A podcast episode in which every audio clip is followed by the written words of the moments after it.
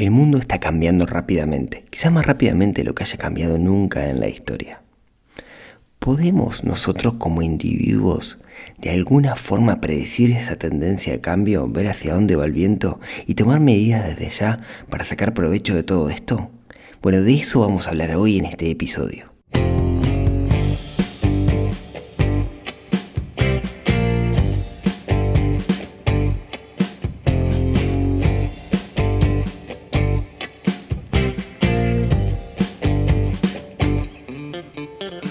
Muy buenos días, tardes, noches para todos. Bienvenidos a este episodio número 92 del podcast de Neurona Financiera. Mi nombre es Rodrigo Álvarez, soy el creador de neuronafinanciera.com, este sitio web, este blog, este podcast, este lo que sea, donde hablamos de finanzas personales y donde desde hace un tiempito venimos hablando específicamente de cosas relacionadas con esta situación que estamos viviendo, esta coyuntura de incertidumbre que nos trae el tema del coronavirus. Eh, estoy sumamente sorprendido con la capacidad de adaptación que tiene el ser humano. Si ustedes se dan cuenta, ya estamos bastante adaptados a esto. Si bien muchos queremos salir y, queremos hacer otras cosas, creo que nos hemos adaptado. Y estaba pensando que eso marca una tendencia. Y hoy vamos a jugar un poquito, vamos a hacer un poquito de futurología, que a mí nunca me gusta hacerlo, pero vamos a jugar un poquito con todas estas tendencias. ¿sí? Antes que eso, antes que eso, muchas gracias por todos los comentarios que me han llegado estos días. Yo hice una serie de, yo llamé Neurona Tips, que, puse en Instagram, con cosas que tenemos que tener en cuenta en esta cuarentena, que van desde lo financiero, pero también van también hacia, hacia otro lado. Y, bueno, yo he tenido muy buen feedback por eso, así que a todos aquellos muchísimas, muchísimas gracias. Bueno, les cuento. Siempre admiré o siempre me llamó mucho la atención la historia de un señor que se llama Francisco Piria. Para los que no conozcan a Piria, posiblemente aquellos que, no estén en Uruguay no sepan ni de quién estoy hablando, don Francisco Piria fue un hombre que vivió por allá por fines del, del 1800, principios del 1900. Fue un empresario que se hizo desde abajo, que tiene una historia increíble atrás. Algún día voy a hacer un episodio especial hablando de, de Piria. Y lo interesante de Piria es que el tipo era un visionario. ¿sí? Fundó, por allá por, por el 1900, fundió un, fundó un balneario llamado Piriápolis. Hizo un hotel enorme, que en su momento era uno de los hoteles más grandes de Latinoamérica, que llamó el Hotel Argentino. Pero lo interesante de todo esto es que el tipo lo hizo en un momento de la historia donde la gente no iba a la playa. El tipo lo hizo porque tenía una visión de una tendencia que se iba a dar porque viajaba a Europa y la veía en Europa, etc. Y pensaba que acá en algún momento se iba a replicar. La gente tenía que viajar en tren desde, desde Montevideo a Pan de Azúcar y de Pan de Azúcar a Piriápolis para poder ir a la playa cuando la gente no iba a la playa, cuando las mujeres no se ponían malla, cuando se bañaban de vestido.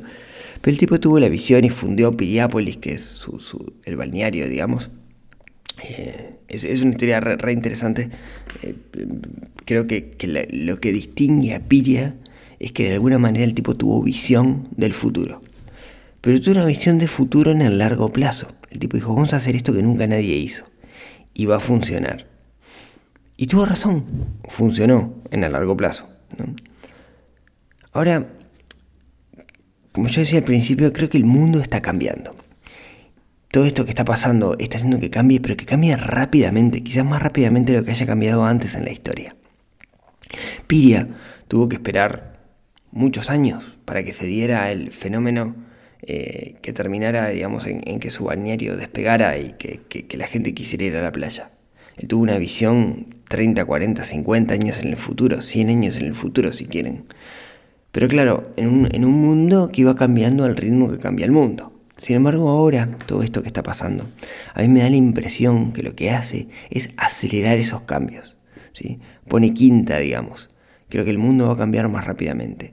Y la pregunta que me hago es, ¿podemos de alguna forma predecir las tendencias y sacar algún provecho de esa tendencia en nuestras actitudes, nuestras compras, en nuestras inversiones? No lo sé, porque siempre que uno hace futurología tiene un gran grado de incertidumbre, ¿no? Uno le, erra bastante. Entonces, este episodio, digamos, eh, le voy a errar en muchas cosas, me voy a jugar a hacer futurología, pero más que nada es una invitación a que lo hagamos juntos. ¿sí? Es una invitación que cuando terminen de escuchar este episodio, si ustedes piensan que hay algo que, va a cambiar rápidamente, o que va a cambiar con todo esto que estamos viviendo, vayan a neuronafinanciera.com eh, barra 92, que es la URL de este episodio desde el sitio de Neurona Financiera, y me pongan un comentario y me cuenten, para mí va a pasar esto. Yo me la voy a jugar con algunas, bajo mucha chance de errarle, ¿sí? Em, hay, hay, algunas diferencias con otras situaciones de la historia, y esto vale la pena decirlo, ¿no? Por ejemplo, la Segunda Guerra Mundial, que si quieren es una de las cosas con las cuales más se está comparando esto, de una u otra forma, muchos muertos, gente en sus casas, etc. Terminó. Pero un día alguien dijo, terminó la guerra mundial, terminó la segunda guerra. Y la gente salió a festejar y el marinero le dio el beso a la enfermera y sacaron la gran foto de la gente festejando en Nueva York. Con esto que estamos viendo ahora, no va a haber un, bueno, se terminó, le ganamos. ¿No? No vamos a tener esa instancia. Yo creo que va a ser un proceso. Y en ese proceso van a cambiar muchas cosas. Entonces no vamos a tener un, bueno, ya está, le ganamos al virus. No, capaz que en algún momento levanta la alerta sanitaria, pero esto va a ser gradual, va a ser un proceso. Y en ese proceso, mi impresión es que no vamos a salir como antes, vamos a salir bastante cambiados. Entonces, déjenme hacer un poco de futurología y me voy a equivocar, y porque nadie puede hacer futurología. Tengan un poco de paciencia, sépanlo y véanlo esto como, una, como, como un juego, como un ejercicio mental de intentar determinar las tendencias actuales para predecir el futuro. Y de nuevo, ¿no? los invito a que ustedes también lo hagan. Puede estar muy divertido que todos nosotros eh, tomemos alguna tendencia y, nos animemos. ¿sí?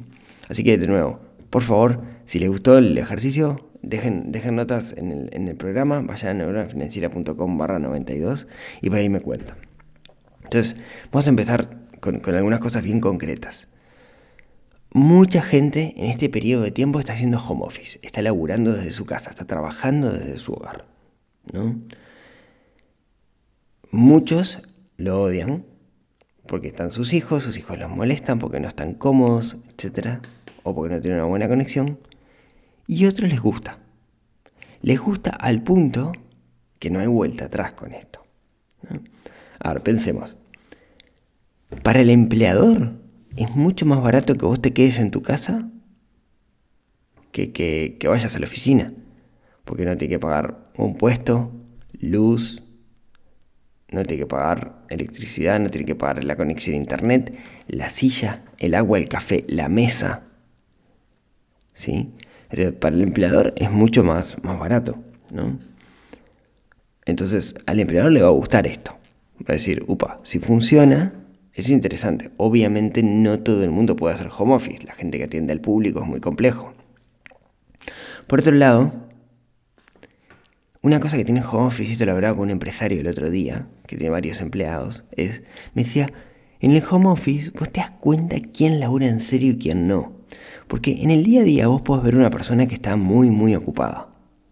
Pero cuando trabaja a distancia tenés que de alguna manera gerenciar distinto y definir indicadores. ¿sí? Definir indicadores que te dicen si esa persona está trabajando o no está trabajando. En el día a día vos lo ves que está ahí, que se mueve, etc. Y entonces no te enfocas en los indicadores. Ahora, cuando lo tenés lejos, la única herramienta que tenés es el indicador. Entonces, se nota quién labura y quién no. Se nota quién tiene la camiseta puesta de la empresa y quién no. Para el empleado, se puede dar cuenta de que, de que es dueño de su tiempo. No trabaja de 8 a 6 o de 9 a 6. Capaz que trabaja de 6 de la mañana a 10 de la mañana, juega 4 horas con sus hijos y después mete 4 horas más. En particular, obviamente depende del trabajo, ¿no? Depende mucho del trabajo, pero es dueño de su propio tiempo y puede organizarse un poco mejor. Sí, y eso creo que, nos va a terminar gustando de todo esto a aquellos que, lo han, que lo han hecho. Y por otro lado, no menor, nos estamos ahorrando un montón de tiempo de traslado. Bueno, yo vivo en Uruguay, que es un país chico, que en 40 minutos estoy en todos lados. Pero, pero en México, trabajo con gente en México que tiene dos horas de viaje de ida, dos horas de viaje de vuelta, cuatro horas al día. más 8 horas en la oficina. Y ahora están trabajando desde su casa y lo están haciendo bien. Entonces, ¿cómo van a volver esas personas a, querer ir a la oficina todos los días al menos? ¿Sí? Creo que ese es un cambio notorio, ¿no? Y mi teoría es que llegó para quedarse eso, que no vamos a volver atrás. Ahora, creo que también nos genera un montón de oportunidades. Oportunidades, y acá es donde viene mi visión de futuro, ¿no? Que le, podemos, le puedo ahorrar totalmente, pero a ver, ¿cuáles son las oportunidades que yo creo que van a venir con esto? Primero, es una gran oportunidad para aquellos que tienen herramientas de tecnología que ayudan en esto del home office. Por ejemplo, las acciones de Zoom se dispararon. Cualquier software, o mejor dicho, los software que le peguen de videoconferencia, trabajo en equipo, tableros virtuales o lo que sea, se van a ir para arriba. ¿sí? Quizás eso ya es tarde, digamos, ¿no? Porque ahí, ¿cómo, ¿cómo, nosotros podemos tomar oportunidad de esto? Bueno, usualmente es comprando acciones, ¿sí? O haciendo este tipo de, software. Pero me parece que va, a ser una tendencia de que estas herramientas van a, despegar. Seguramente Google, Facebook se metan adentro de, de esta guerra y empiecen a competir seriamente, que hoy todavía no lo están haciendo. Por otro lado, me parece que no todo el mundo está preparado para hacer trabajo a distancia. Me parece que hay cosas que tenemos que aprender. Y no me refiero a cosas como encerrarte en un cuarto y que no te molesten tus hijos, sino cosas muchísimo más profundas de nuestro mindset, de nuestra forma de pensar cuando trabajamos a distancia. Y eso me parece que es una gran oportunidad para aquellas consultoras que enseñan esto. No lo enseñan así directamente, usualmente son eh, consultoras que están paradas arriba de alguna metodología de trabajo eh, fundamentado en objetivos, de trabajo enfocado en objetivos, ¿sí? llámese Agile, llámese KPIs, lo que sea, me parece que van a despegar esa clase de consultoras. Me parece que si, no, si hoy yo me pusiera a estudiar algo como para sacar, eh, digamos, como para tener ganancia como consultor, seguramente sería metodologías basadas en objetivos. Me parece que, que, que van a explotar, en el sentido de que mucha gente va a querer utilizarlas y la tienen que aprender. Por otro lado, me parece que mm, para trabajar en nuestra casa algo que necesitamos es una buena conectividad. Y ahí un nicho también, ¿no? Ya sea en eh, la conectividad del hogar, eh, ya sea para las empresas de telefonía, para el hardware que te ayuda, o mismo el, el hardware que necesitas para poder conectarte. O sea, creo que la gente va a necesitar una computadora, la gente va a necesitar un buen router, ¿sí? la gente va a necesitar cómo armar su, propia, su propio escritorio en su casa, ¿no? que va a dar lugar a que un carpintero te pueda hacer un escritorio, que las, empresas que le vendían sillas a, los, a las oficinas les empiecen a vender sillas a la gente. ¿Qué particularidad tiene que tener la silla de un hogar con respecto a la silla de una oficina? Son preguntas que nos podemos hacer porque me parece que hay un nicho ahí en gente que va a necesitar equipar su casa para transformarla en una, en una oficina. Em, y hay otra pregunta con esto que nos podemos hacer, que me parece sumamente fundamental, es, usualmente la gente busca lugares para vivir cerca de su oficina, pero si viene una tendencia de trabajo remoto, ¿por qué tengo que vivir cerca de mi oficina? ¿Por tengo que vivir en el mismo país de mi oficina? Pero déjenme desarrollar eso un poquito más tarde, porque tengo todavía unas cuantas cosas por, por decir y estoy notando que se va a venir largo este episodio. Un poco parecido a esto del home office, y acá me meto a otra, otra tendencia que, intento analizar, algo que se ha instaurado los últimos días, en particular acá en Uruguay, es un disparate lo rápido que se ha hecho, un poco creo que, que, producto de el cimiento que hay del plan Ceibal, que es ese plan en el cual se le da una computadora a cada niño de edad escolar, es lo rápido que se estableció la educación a distancia. Hoy muchísimos profesores están dando clase por videoconferencia. Ayer hablaba con una profesora de filosofía y me decía, es genial, porque podemos usar el pizarrón, todo el mundo está en primera fila. Y de alguna manera logramos que tengan la atención y también trabajamos más con los deberes. Me dice, me encanta, yo estoy dando clase con Zoom y realmente también estoy disfrutando un montón. Entonces, creo que, la educación a distancia eh, se instaló y va a ser difícil que se vaya, ¿no? Ahora, obviamente para la universidad es mucho más barato hacerlo, obviamente también, o para el, liceo, el secundario, la, primaria es más complicado, ¿no? Pero es mucho más barato hacerlo, igual que home office, porque no tiene que tener las instalaciones. Ahora, la pregunta que yo hago es, supongamos que las universidades abren todas una modalidad así a partir de ahora, ¿no? Una modalidad eh, donde se pueden hacer las cosas a distancia, donde obviamente no tengo la interacción social, que es súper importante, pero donde puedo, puedo, digamos, tener el conocimiento. ¿Por qué yo voy a ir a la universidad que me queda acá a cinco cuadras cuando puedo ir a Harvard? Si tengo la plata, ¿no? Me estoy explicando, o sea, ¿por qué no?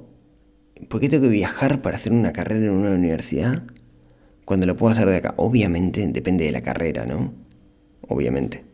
Pero, pero creo que son cosas, son tendencias que se instalaron y va a ser muy difícil revertirlas de alguna manera. Yo si fuera una universidad, quisiera posicionarme hoy en una universidad que se pueda hacer el curso totalmente online. Entonces puedo llegar a todo el país, la gente se tiene que trasladar a donde estoy. Porque me parece que el, chipset, el, mindset ¿no? de, del estudio a distancia quedó, quedó instalado. Déjeme pasar entonces a otra tendencia que creo que se va a dar, que está más relacionado con, las costumbres personales, ¿no? Y acá tengo una gran pregunta, que no tengo la respuesta a esta pregunta y es, creo que es para, debate filosófico. Cuando, cuando esto comience gradualmente a pasar, ¿no? Y volvamos un poco a la normalidad o a una nueva normalidad. Acá pueden pasar dos cosas. Puede pasar como el perro que está atado que el momento que le soltás la cadena sale corriendo y no lo volvés a ver porque sale enfurecido, y que hagamos eso, y que todos los que están encerrados en el momento que lo sueltes salgan corriendo, o que todo esto traiga cambios en nuestra perspectiva y comencemos a hacer las cosas distintos. Yo creo que hay muchas cosas que vamos a hacer distintos.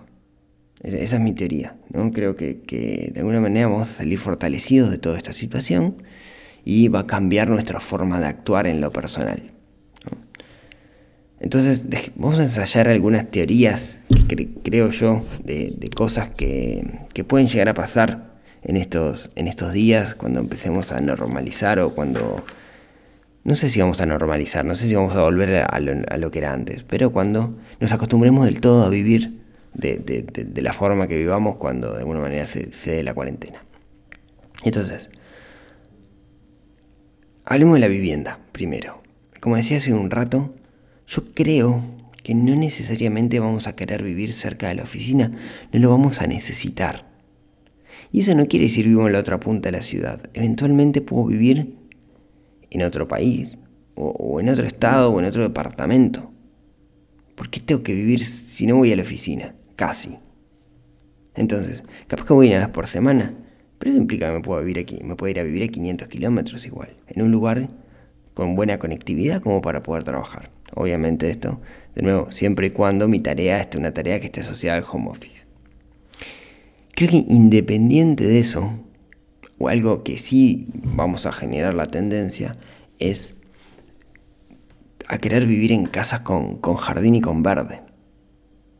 Porque Hoy los que vivimos en apartamento extrañamos eso de poder salir afuera, y más si tenemos niños. Entonces, em, yo que viví en casa toda la vida y, hace 10 años ahora que vivo en apartamento, se extraña un poquito el poder sentarme bajo un árbol a tomar mate en este momento.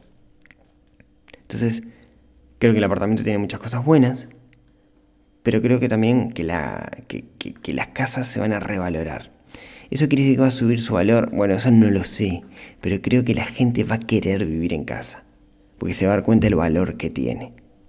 En particular, digamos, gente con, niños chicos, ¿no? Que, que, son como Super Mario saltando en el sillón todo el día. Em, acá tengo una teoría y esto es polémico, y yo lo, hablaba con, unos amigos y me decían que no era tan así, pero yo tengo una teoría, una firme teoría. Para mí, a partir de ahora, los, eh, la gente, los ricos, la gente con, mucho capital, con mucho dinero, va a elegir vivir más aislados de la sociedad, ¿no? Idealmente, tipo en una estancia, en una chacra en el campo o en un lugar lejos. Y no va a querer vivir en las ciudades. En la ciudad va a ser sinónimo de aglomeración y eso de posibilidad de contagio de enfermedades. Entonces, prefiero vivir aislado. Es una teoría polémica, me la pueden refutar, este, tampoco que la tenga súper super firme, pero, pero yo tengo esa, esa, teoría, ¿no?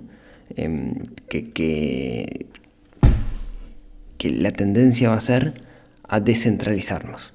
Y el que viva en un lugar con una aglomeración de gente va a ser el que no tenga más remedio. Esa es mi, mi, mi teoría. A futuro, ¿no? Esto sí, acá estoy dando mi visión 50, 100 años. Por otro lado, nuestro hogar se ha transformado en nuestro refugio. Se ha transformado en el lugar donde estamos al resguardo de factores externos. Y creo que estar tanto tiempo adentro va a hacer que le pongamos más cariño. ¿sí? Me parece que em, es una chance, es una oportunidad para todos aquellos que están relacionados con el tema de decoración, por ejemplo, o con muebles, o, con mm, obra, digamos, trabajo este, de, remodelación, ¿no? Me parece que, siempre nos va a quedar la, la, espinita de que haya una segunda ola o que venga algún otro virus, que alguien se coma quién sabe qué bicho en algún lado del mundo y eso traiga otra pandemia. Y, se va a generar esa cosita y vamos a querer estar cómodos en nuestra casa. ¿sí? Creo que es una oportunidad para gente que se dedica a la organización, a aprender a organizar nuestro hogar para estar cómodo. ¿sí? Creo que, ahí hay una, hay una chance y hay una oportunidad. Sigo con, con cosas polémicas, ¿no? Me parece que le va a costar mucho recuperar el mercado de los eventos masivos. O sea, creo que la gente no va a querer adrede encerrarse en un lugar con muchísimas otras personas.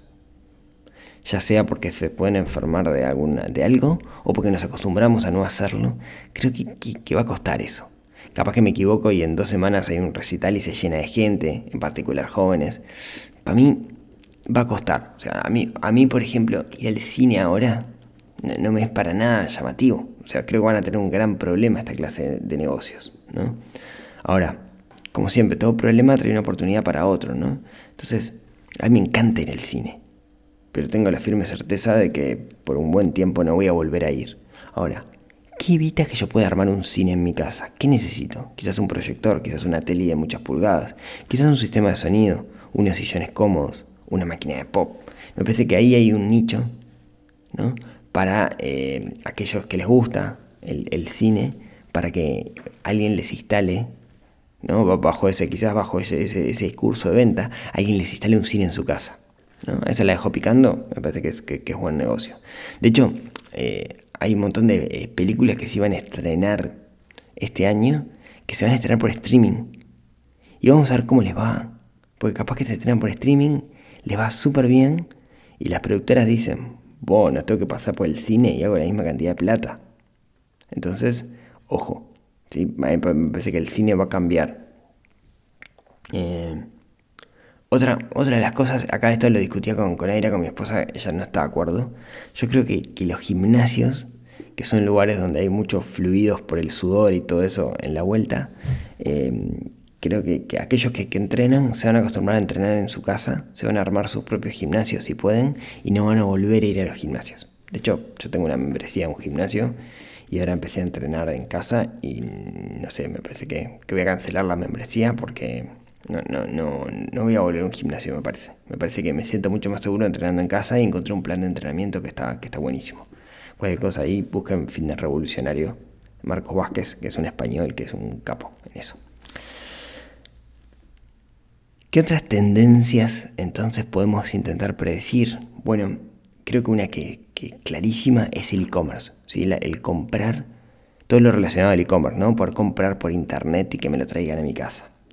Ahí hay varias patas. Por un lado, creo que hay una gran oportunidad para las empresas de logística. Acá en Uruguay son bastante malas, entonces de que, mejoren. Creo que hay un, gran mercado porque van a tener mucho volumen. ¿sí? No puede ser que demoren una semana en un mercado tan chico, debería ser 24 horas. Después creo que hay una gran oportunidad de darles consultoría o ayudar a empresas a que se vayan para este mundo del e-commerce. ¿sí? No sé, Estoy pensando en un experto en alguna plataforma, llámese FooCommerce o la que sea, que haga consultoría y le arme todo el setup inicial a una compañía para que pueda vender, si es que se puede, digamos, por, por, internet. ¿no? Me parece que es, que es, un, es un golazo, eso. Me parece que ahí sí hay una gran, gran oportunidad. Otras tendencias que los metí dentro de la categoría otras. Yo creo que, que le estamos tomando miedo a enfermarnos, miedo a envejecer y entonces vamos a ir hacia costumbres de vida más sana. Llámese ejercicio, llámese comer mejor, frutas, verduras, comida de verdad. ¿sí? Tengo, tengo, yo creo que ahí hay una, hay una, tendencia clara. Me puedo equivocar y podemos salir de esto y, que la gente vaya a partirse la boca en, en McDonald's, digamos. A mí me parece que, que, que hemos tomado conciencia de lo importante es tener un sistema inmune fuerte y entonces vamos a atender una vida más sana. En ese sentido también me parece que mucha gente va a necesitar eh, ayuda, ayuda profesional y creo que los psicólogos, y en particular aquellos psicólogos que se adaptan rápidamente a esto de las videoconferencias, que sé que no es lo mismo, pero que se puede hacer, van a salir fortalecidos. Por otro lado, yo tengo la teoría de que vamos a salir valorando más las pequeñas cosas. El juntarnos con amigos, el caminar descalzo por el pasto, el ir a la playa. Me parece que, que eso, ese valor que le vamos a dar a las pequeñas cosas, va a romper nuestros hábitos tradicionales, naturales, y creo que va a bajar un poco el consumo. O sea, va a bajar ese mundo de consumismo donde asociamos consumo con felicidad. Me parece que por un tiempito al menos esa curva va a bajar y vamos a empezar a valorar cosas no relacionadas con, dinero, que a la larga son las importantes y las que sirven en el largo plazo.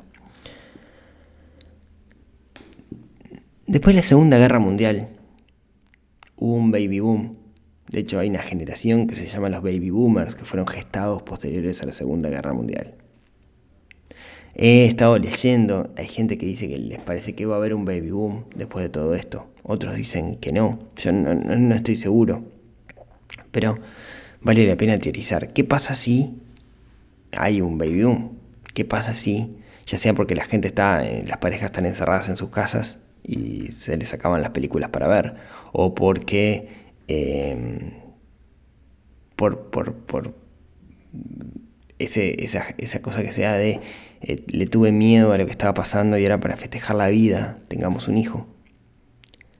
Quizás, quizás se dé, ¿sí? Y ahí hay una gran oportunidad para todos aquellos que están relacionados con el tema de maternidad, ¿no? Con el tema de escuelas, hijos, eh, indumentaria para niños, eh, doble, bueno, todo eso me parece que, que, pueden salir fortalecidos si aumenta la natalidad que ya viene siendo bastante baja por acá, por, por Uruguay.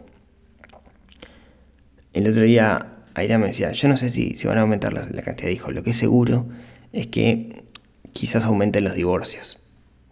Y puede ser, si una pareja, hay parejas que, que nunca habían estado tanto tiempo juntos. Hay familias que nunca habían estado tanto tiempo juntos compartiendo la mesa.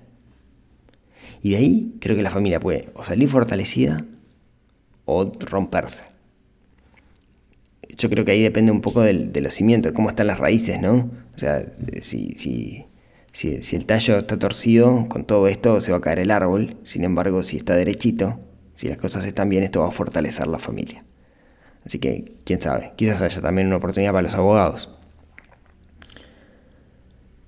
Mm, creo también que por un tiempo, por un tiempo, va a salir de nuestra idea aquello de me voy de viaje al exterior. Por varias razones. Primero, bueno, quién sabe cuándo vuelvan las aerolíneas y cómo vuelven las aerolíneas y cuáles eh, siguen vivas después de todo esto, porque más de alguna se va a fundir. Eh, creo que, que también por otro lado nos vamos a sentir inseguros. ¿Por qué? Porque hubo gente que quedó atrapada en otros países y no ha podido volver. Entonces nos vamos a sentir inseguros a irnos por las dudas de que pase algo de esto. Muchas empresas de viajes se están cerrando, están fundiéndose porque viven básicamente de, comisiones. Em, entonces me parece que lo que va a aumentar es el turismo interno. Yo si tuviera algo relacionado con turismo y estaba muy enfocado en extranjeros, seguramente ahora lo intentaría enfocar en, personas de mi propio país. Y por último, por último, y creo que, esto es una gran oportunidad para todas las personas, creo que algunos conceptos de finanzas personales, como por ejemplo el fondo de emergencia, se vio la importancia que tienen. Entonces me parece que muchas personas le van a poner un poco más de neurona financiera a sus finanzas. Y eso es al menos lo que, lo que, lo que quiero creer. Me la jugué porque hice un montón de predicciones en un capítulo que me quedó más largo de lo habitual. ¿Va a pasar esto? Que dije yo, no tengo ni idea, ni idea. Este, porque es futurología y la futurología por lo general la. Pero creo que era un ejercicio re importante hacerlo. Me parece súper entretenido y espero que ustedes se hayan entretenido como, como yo. Y de nuevo, los invito, los invito a que ustedes me den sus propias teorías. neuronafinanciera.com barra 92, que es en las notas, ahí está este episodio puesto, yo lo pongo en Neurona Financiera y va para todos lados. Y quiero que ustedes ahí me cuenten, ¿sí? ¿Qué les parece?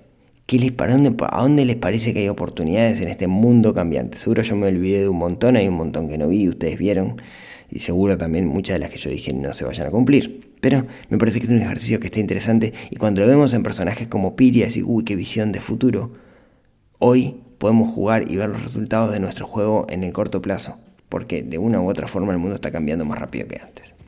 Así que, queridos amigos, muchísimas gracias por haberme escuchado hasta acá. Eh, recuerden que me pueden seguir en, Instagram. Recuerden que pueden calificar en iTunes y que esto lo pueden escuchar tanto en Spotify como en iBox, como en Google Podcast, como cualquier podcatcher o directamente en neuronafinanciera.com. Así que muchas gracias por escucharme hasta acá. Y como siempre, si tienen ganas y si quieren, nos vemos, nos hablamos, nos escuchamos el próximo miércoles en otro episodio que ayude a desarrollar nuestra neurona financiera.